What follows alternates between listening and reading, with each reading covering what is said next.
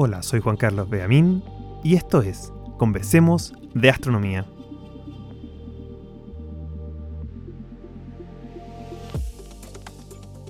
Hemos conversado mucho sobre la materia oscura y cómo los astrónomos saben de su existencia debido al movimiento de las estrellas y las galaxias. También por los efectos gravitacionales como los lentes y las huellas que ha dejado en el fondo de microondas. Conversamos sobre la posibilidad que fueran objetos masivos como agujeros negros o estrellas de neutrones. Pero es que no hay tantos como para explicar toda la materia oscura que esperamos. Es por ello que en esta ocasión nos vamos al otro extremo. Pasaremos de ver las galaxias y el universo a gran escala e intentaremos comprender si existen partículas microscópicas como los electrones y protones, pero de materia oscura, y cómo podríamos encontrarlos al observar el cielo y las estrellas. Prepara tu cerebro para un viaje al mundo de la física de partículas en busca de la respuesta a qué es la materia oscura.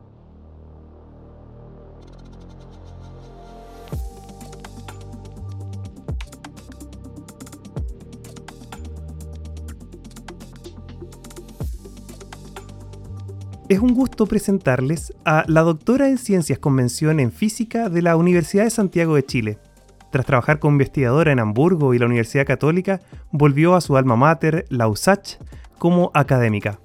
Doctora Paola Arias, bienvenida a Conversemos de Astronomía. Hola Juan Carlos, eh, muchas gracias por esta invitación. Espero que tengamos una conversación súper interesante para quienes nos escuchan, que, que, bueno, algo que es sobre este mundo de la física de partículas y su conexión con la astrofísica, la cosmología. De todas maneras es lo que esperamos. Y de hecho tú lo mencionabas, eres la primera física que nos acompaña en este podcast. Y quiero comenzar con una pregunta quizá muy general, pero ¿qué significa esto de ser una física de partículas, sobre todo una física teórica de partículas? Eh, hacemos ciencia básica, desde la física, pasando por a veces las matemáticas y buscando complementarnos con, con lo que son las mediciones, los experimentos y las observaciones. La física de partículas necesita tanto de la ciencia muy básica, de las herramientas matemáticas, como de, de, un soporte experimental también para validar las teorías que tratamos de, estudiar. Y buscamos, claro, estudiar los componentes fundamentales del universo, eh, cómo se entrelazan y conjugan para finalmente formar el universo tal como lo observamos el día de hoy. Y creo que tal vez la física de partículas es más conocida para la gente desde el punto de vista de, lo que se ha escuchado con el gran colisionador de hadrones, con el descubrimiento del bosón de Higgs. A veces los neutrinos salen en las noticias y la gente un poco que los asocia con, lo que hacemos, pero bueno, hay un montón de, áreas o subáreas dentro de la física de partículas que, que para mí, mi gusto son sumamente interesantes y buscan responder preguntas parecidas, pero también un poquito diferentes entre, entre sí. En este caso, quizá quienes estén escuchando piensan, bueno, física de partículas, serán moléculas, átomos, o a lo mejor les suenan electrones, protones, neutrones, pero en realidad hay otras partículas. Claro, esa precisamente es la pregunta que nos hacemos. ¿Cuáles finalmente eh, son los elementos fundamentales del universo? O sea, esa pregunta que se hacían los, griegos desde Demócrito, eh, ¿de qué está hecho el universo? seguimos preguntándonos después de tanto tiempo las mismas, las mismas cosas. Eh, no tenemos todavía claro, sabemos mucho más, por supuesto, muchas partículas fundamentales que han aparecido y las hemos clasificado y entendemos más o menos bien su, su forma de relacionarse entre sí, pero creemos que aún falta. Y eso entonces es lo que la física de partículas eh, busca estudiar. Bueno, y en este contexto va a parecer un poco extraño porque uno piensa física de partículas, estudiar las cosas más pequeñas del universo, los verdaderos bloques fundamentales, suena como literalmente el antónimo de la astronomía, que pretende estudiar las estrellas, los planetas, el universo a gran escala. ¿Cómo es que el estudio teórico sobre estas pequeñísimas partículas subatómicas se relaciona con la materia oscura, que es un problema también de la astronomía? Cierto, nosotros buscamos entender lo macro a partir de lo micro. Y uno de los mayores problemas abiertos de la física actual es qué es la materia oscura. Y la física de partículas trata de responder esa pregunta suponiendo que, bueno, que, que, existen más partículas de las que observamos el día de hoy, que alguna o algunas de ellas entonces conforman esta cosa que llamamos por ignorancia materia oscura eh, y afectan por supuesto la composición de todo el universo, la formación del universo en sus primeros momentos está totalmente determinada por las posibles propiedades que puede tener la, materia oscura. Eh, así que claro, eh, es uno, este, la materia oscura es uno de los problemas tal vez más activos en la física particular del día de hoy. Bueno, sabemos que la materia oscura existe. Podría ser que fueran partículas que ya conocemos, podría estar hecha de protones, electrones, y si la respuesta es no, ¿por qué no? ¿Por qué no es una de las que ya conocemos? Bueno, existen teorías que suponen que la materia oscura podría ser cuerpos compactos eh, que no emiten luz. Eh, no obstante, eh, tenemos problemas para fitear cualquier candidato conocido por nosotros de materia oscura a lo que son las evidencias de la materia oscura que observamos en el universo. Y uno de los laboratorios más interesantes y fascinantes que tiene este universo es el fondo cósmico de radiación de microondas que existe, que, bueno, son fotones, partículas de luz que quedaron dando vueltas desde el universo medianamente temprano. De hecho, tenemos un episodio justamente sobre eso, así que pueden ir a, retroceder y entrevistamos ahí a Cristóbal Sifón justamente sobre este tema del fondo cósmico de microondas. Exacto, entonces ese, esos fotones que llevan tanto tiempo en el universo prácticamente imperturbados, tienen un montón de información sobre cómo es el universo en el momento en que ellos aparecieron y por tanto ellos tienen información sobre cómo era la y cuánta materia oscura había en ese momento. Y ese es un problema para las partículas que conocemos actualmente o, o partículas compuestas o elementos compuestos a partir de partículas conocidas que puedan ser materia oscura porque porque ese, esa evidencia, ese fondo cósmico de microondas es lo que nos dice que no puede ser nada o, o es muy poco probable que sea algo nada de lo que conocemos actualmente en el universo. O sea, tenemos que sí o sí pensar en formas como, ok, hay alguna partícula que ha evadido todas las posibles detecciones en todos los grandes laboratorios de física de partículas ubicados en Estados Unidos, Japón, en Europa, por supuesto, ahí tú mencionaste el, gran colisionador de hadrones. En ese sentido, ¿cómo los físicos se, se imaginan, o las físicas como tú, se imaginan una partícula? Para mí es muy difícil visualizarlo, imagino también quienes están escuchando. Ok, ya, tenemos el protón que se junta con los neutrones, forman los núcleos atómicos y el electrón que da vuelta. Ya, ok. Quizá hasta ahí como que uno va bien, pero aquí necesitamos, por así decirlo, crear, ya ponernos creativos y pensar en, bueno, qué es esta materia oscura, qué, podría, qué sustancia podría estar hecha. ¿Cómo, ¿Cómo, lo hacen? ¿Cómo es el proceso un poquito? Si nos puede contar. A pesar de, lo complejo o no de una partícula compuesta, por ejemplo, una partícula fundamental, tú mencionabas el protón, que es una partícula compuesta de otras partículas que, se llaman quarks, eh, o el electrón, que es una partícula fundamental y no está compuesta de nada, uno lo trata de abrir con un martillo y no sale nada de adentro. Eh, nosotros pensamos que la materia oscura debería pertenecer a este, a este grupo de partículas fundamentales, o sea que no están compuestas de otras partículas. Y aún eh, cuando esta partícula pueda ser muy exótica, sabemos que tiene que poder ser clasificable en dos tipos de partículas que, que conocemos eh, en nuestro universo actualmente, que unas son los fermiones y otras son los bosones. Eh, así que o es bosónica o es fermiónica. Para darnos una idea, por ejemplo, los fermiones serían, por ejemplo, como los electrones, ¿cierto? Exacto, como los electrones. Y, un ejemplo de bosón sería, por ejemplo, la luz. Exacto. Son partículas diferentes con propiedades. Ah, o el bosón de Higgs. Excelente, ya. Entonces la, materia oscura sería como a lo mejor una de estas. Claro, o sea, es siempre clasificable o, no esperamos que, aparezca nada más exótico que eso. O sea, o, o va a ser un bosón o va a ser un fermión si es que es una partícula en primer lugar. Y, claro, después cómo la visualizamos, estos dos grandes grupos en los que eh, clasificamos las partículas tienen propiedades súper diferentes. A los bosones les encanta estar juntos, les encanta eh, aglutinarse, ocupar lo que, llamamos estados de, la misma energía, muchos de ellos ir al mismo estado de energía, tener los mismos números cuánticos que le llamamos. En cambio, los fermiones son como estos ermitaños solitarios que se van a la montaña y, no les gusta estar juntos entre sí. Entonces, la naturaleza de estos dos grandes grupos de partículas eh, los, distingue bastante, al menos a, nivel, a escalas, por supuesto, muy, muy pequeñas, escalas donde, donde estos efectos aparecen, que son las escalas donde la mecánica cuántica eh, rige.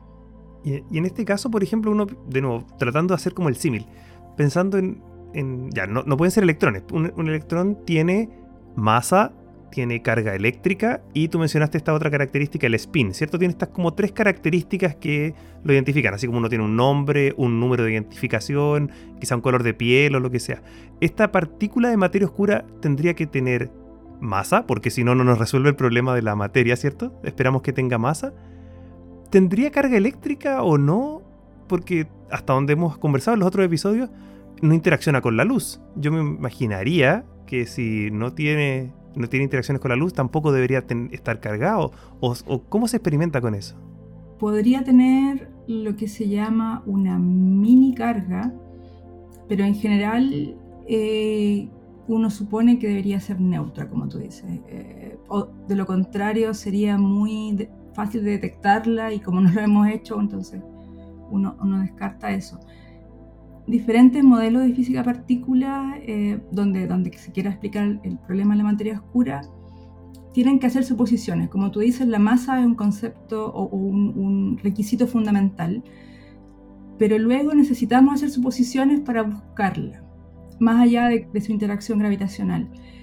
Entonces, si queremos suponer, por ejemplo, interacción con la luz, lo podemos hacer, pero tiene que ser una interacción sumamente débil que escape todo, em, toda observación experimental hasta ahora, que, por supuesto que, cada observación tiene asociada una sensibilidad, una, lo que le llamamos una, una incertidumbre debido a, los instrumentos que ocupamos, etc.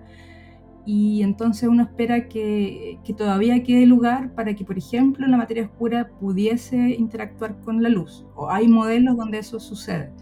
Em, o que se acople eh, mediante lo que se llama la interacción débil, que es lo que busca la mayoría de los experimentos en el colisionador de hadrones, que la materia oscura reaccione eh, o, interactúe con, partículas conocidas por nosotros a partir de la fuerza nuclear débil, por ejemplo.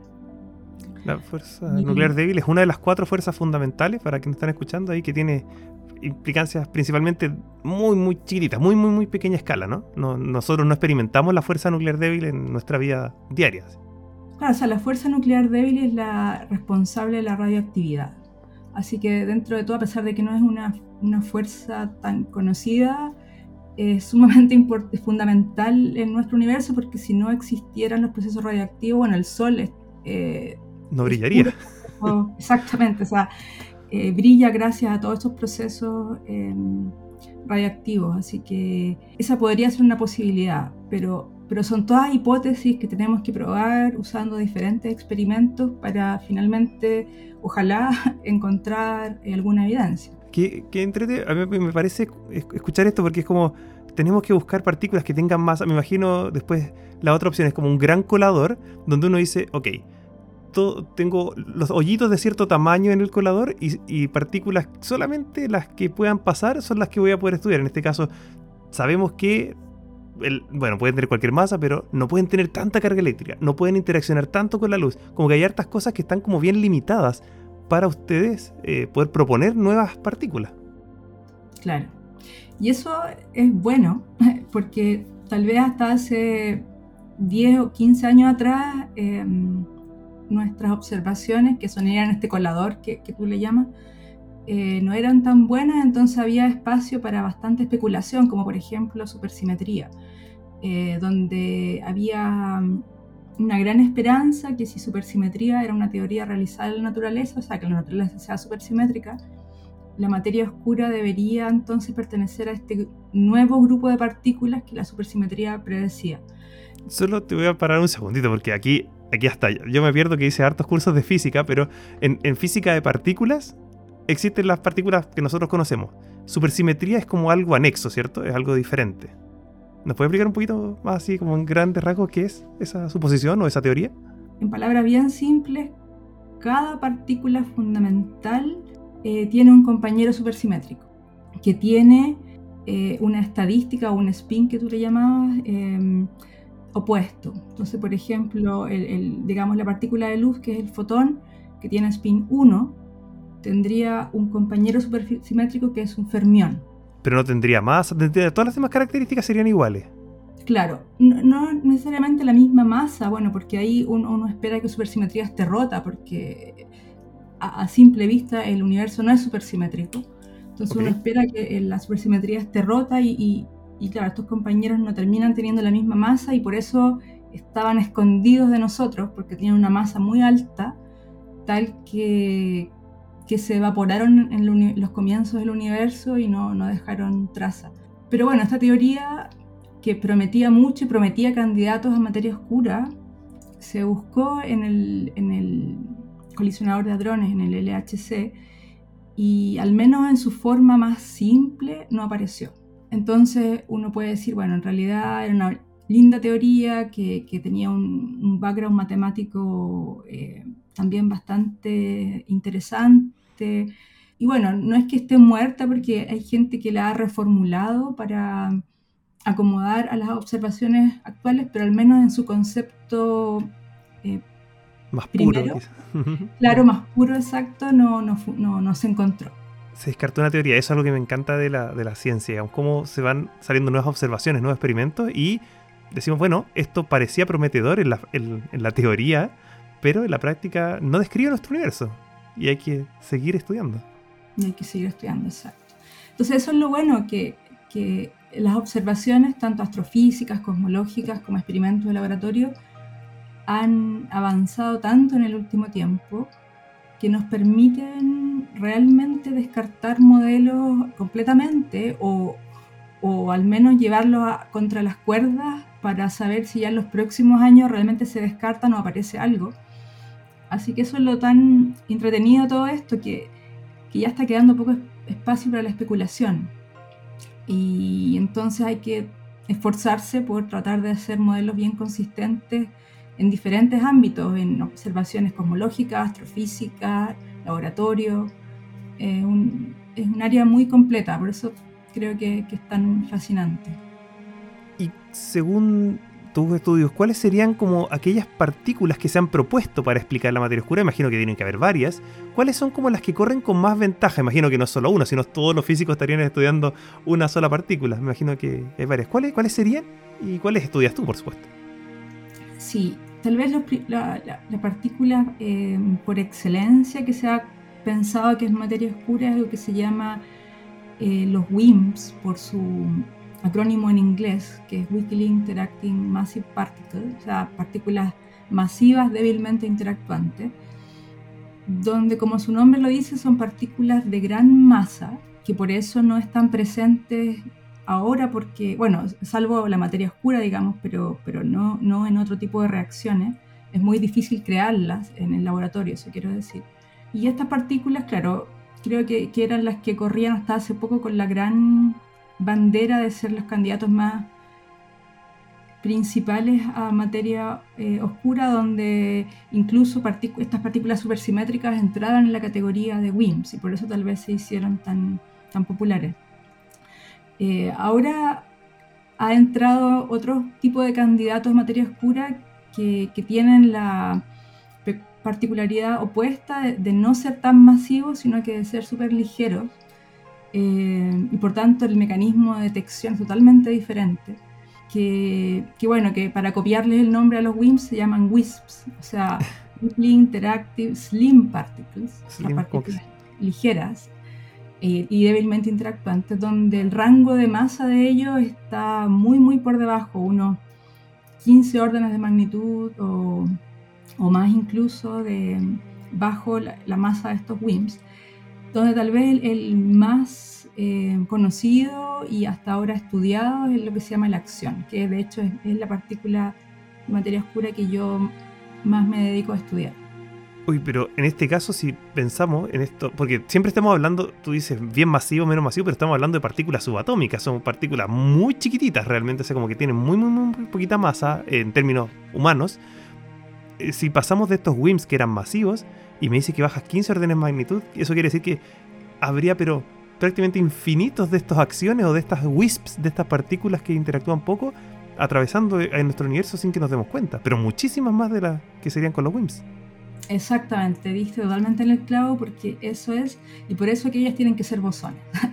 porque si son muchas, tienen que estar muy juntitas y casi formar lo que, lo que incluso se ha especulado podría ser un condensado de Bose-Einstein, que, que, son, que básicamente implica tener muchas partículas bosónicas en un mismo nivel muy bajo de energía, porque deberían estar bastante frías respecto a, las energías que nosotros eh, bueno, en este caso, por ejemplo, eh, nosotros tenemos una energía de fondo, que es la energía del, microondas, y estas partículas deberían estar mucho más frías que esos 2.7 Kelvin a la que están eh, los fotones eh, del fondo cósmico.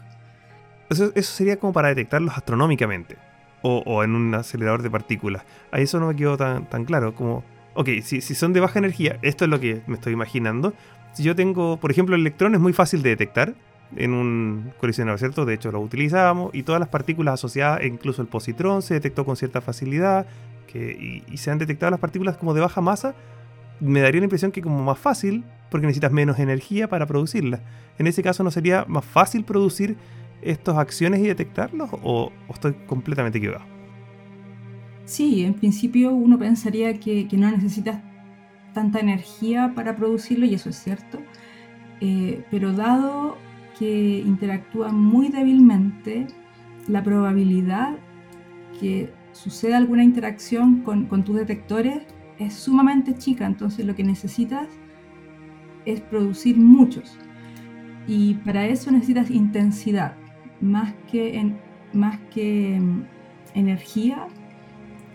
Bueno, es otro tipo de, de, hacer alta energía, es apuntar a la intensidad, o sea que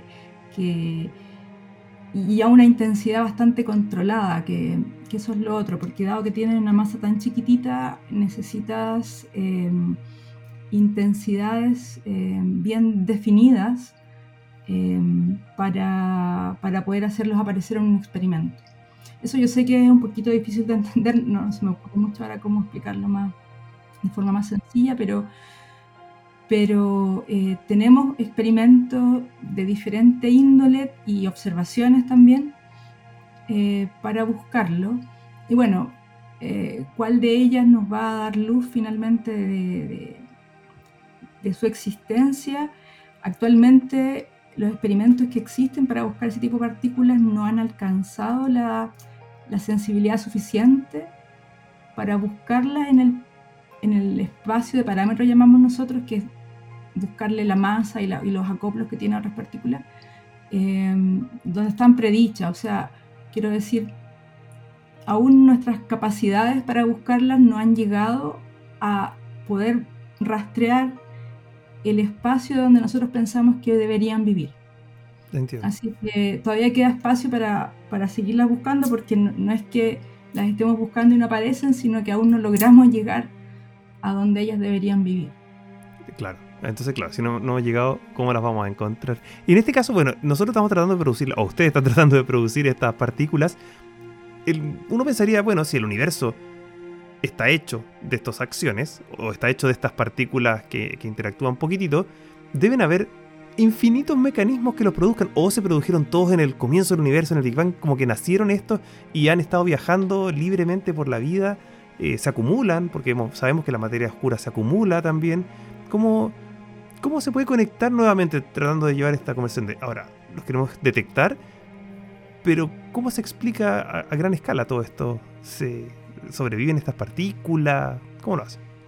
Las que son la materia oscura debieron haberse producido muy temprano en el universo y quedaron como una especie de reliquia eh, dando vueltas como, como le pasó también a estos fotones del fondo cósmico y entonces, claro, hasta ahora solamente hemos podido hacer detecciones gravitacionales de la materia oscura.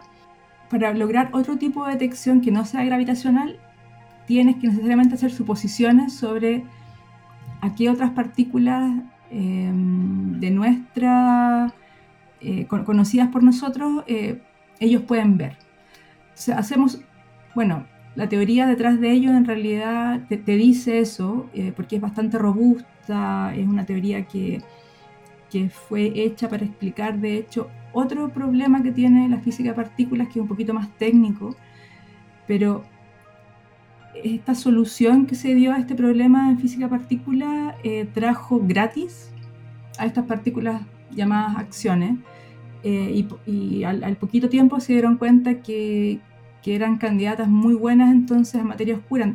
Así que ahí no tienes la libertad de decir, mira, voy a suponer que la acción se acopla a los electrones de esta forma, porque en realidad ellas vienen inmersas en una teoría que, fue construida para contestar otro problema en la física de partículas. Así que sabemos muy bien qué acoplos debería tener esta acción en este caso y, eh, y aquí otras partículas puede ver y según eso entonces em, buscamos observables, ya sea en, en cosmología, en astrofísica o inventamos una forma de hacer esos observables aparecer en experimentos de laboratorio. ¿Cuáles serían algunos observables, por ejemplo, en, astronomía? A ver, eh, bueno, la acción tiene la particularidad de poder intercambiarse con el fotón. ¿Ya? O sea, por ejemplo, tú lanzas un, un fotón eh, y si existe en el medio un campo magnético, es posible para ese fotón transformarse en el camino y convertirse en una acción. Desaparecería esta luz, por así decirlo. Exacto, desaparecería esa luz, exactamente. Y se transformaría en esta partícula de materia oscura. Qué interesante. Sí, y entonces eso tiene un montón de consecuencias porque hay fotones por todos lados. El Sol, por ejemplo, ¿cierto? Eh, nuestro más cercano emisor de fotones y más importante emisor de fotones, de partículas de luz, y entonces la vida media del Sol estaría mm, en compromiso porque el Sol, ¿cierto?, emite cierta cantidad de fotones y según eso tú, tú sabes cuánta energía ha gastado, cuánta energía le queda, eh, pero si además hay parte de esos fotones que, se están convirtiendo a estas, nuevas partículas, entonces uno pensaría que está gastando más energía de la que uno se da cuenta. Y eso achicaría la vida media del Sol.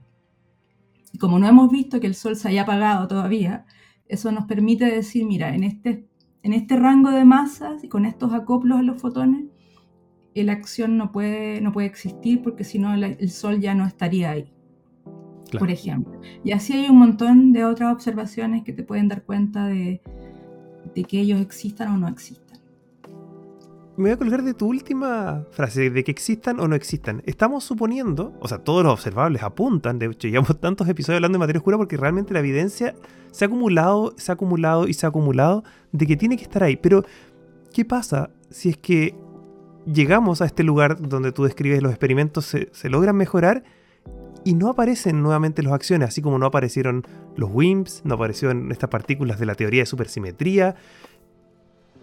¿Qué hacemos? como científicos. Eh, hay, harto de eso ya, o sea, la gente se está empezando a preguntar qué va a pasar en este, ese que le llaman el escenario de pesadilla, eh, que lleguemos, como tú dices, a, buscar en todo este espacio de parámetros que aún no, somos capaces y no aparece. Em, lamentablemente, la teoría da para mucho. Entonces, si, eso llegara a pasar, habría muchas formas de explicar por qué, eh, que implican, no sé, cambios en la expansión, por ejemplo, del universo, eh, que, bueno, una plétora de, posibilidades. Y ante eso, el panorama no parece muy bueno porque uno dice, bueno, entonces, ¿hasta cuándo voy a parar? ¿Cuándo voy a decir, tengo que cambiar el paradigma, por ejemplo? Y yo creo que hacen falta las dos cosas en ese sentido. O sea, y ahí, ahí yo he, escuchado, no, no, he ido en esa dirección, pero he escuchado de gente que ha comenzado a cuestionarse tal vez las eh, paradigmas principales eh, y, y, las suposiciones principales que estamos utilizando para buscar la materia oscura, que son, por ejemplo, el principio de equivalencia. Em, principio de equivalencia, recordemos que es probablemente la base fundamental de la teoría de la relatividad general. O sea, no estamos hablando de cuestionar un pequeño cambio en la teoría. Esto remecería como los principios básicos de la teoría más exitosa para explicar el, cosmos. Exacto. O sea, o sea, y con eso uno dice cambiar de paradigma, porque eso sería realmente un cambio de paradigma de lo que venimos haciendo hasta ahora. Y como te digo, yo creo que hay, gente que, se, opone mucho a eso y dice, no, pero es que no podemos abandonar nuestras creencias fundamentales y, esto ha pasado en la historia de la ciencia un montón de veces, uno lo ha escuchado. Y creo que tenemos que aprender de eso, o sea, la gente que ha desafiado paradigmas son finalmente también la que ha logrado muchas veces eh, hacer saltos gigantescos, avances gigantescos en, en ciencia. Y creo que hay que atreverse, pero claro, por supuesto con, con buenos argumentos, con teorías eh, bien, bien formuladas, pero yo estoy totalmente eh, a favor de, de, explorar diferentes dimensiones en la física y tal vez no, no, no, no atrincherarnos con, eh, con creencias que, que bueno, que, que pueden estar funcionando muy bien eh, en los experimentos, pero que aún no, no hemos eh, encontrado que son como la, los diez mandamientos de, de, la ciencia. Qué bueno, ojalá que estos experimentos y, los trabajos teóricos que estás haciendo con la física de partículas, ahí buscando estas acciones, perdón, estas acciones, estas partículas tan pequeñitas, y bueno, y si llegasen a no existir, al menos tener la buena actitud de poder decir, bueno, hay que cambiar la física como la conocemos probablemente. Te quiero dar las muchas gracias, eh, doctora Paola Arias, investigadora y académica de la Universidad de Santiago de Chile, realmente por tu tiempo, las explicaciones, ha sido una conversación súper interesante y espero que quienes estén escuchando también hayan disfrutado de este viaje por el mundo subatómico que nos conecta también al cosmos. Muchas gracias, Paola. Muchas gracias Juan Carlos, un saludo para ti, para quienes nos escuchan y todo esto es un campo fascinante, así que invito a quien tenga tal vez el interés a saber más, a, estudiar estos temas, bueno, a seguir escuchando tus podcasts para llegar a lo que llamamos la, esta democratización también del conocimiento que es tan importante. Espero que hayan disfrutado de este nuevo episodio de Conversemos de Astronomía, donde hemos podido analizar las alternativas que existen para explicar cuáles podrían ser algunos de los ingredientes que componen la materia oscura desde el mundo de la física de partículas. Pero esta historia todavía no termina. Existen también unos rayos cósmicos provenientes de distintas partes del universo y que producen verdaderas cascadas tras chocar con la atmósfera. Si quieres saber de qué estoy hablando y cómo tiene esto que ver con la materia oscura y su detección, te invito a que escuches el próximo episodio. Soy Juan Carlos Beamin y esto fue un nuevo episodio de Conversemos de Astronomía.